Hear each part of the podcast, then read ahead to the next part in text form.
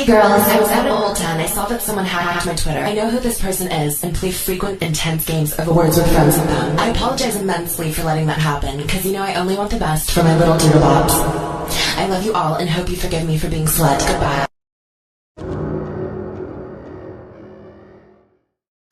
For the Mac, have collection and a pink handbag. Uh-huh.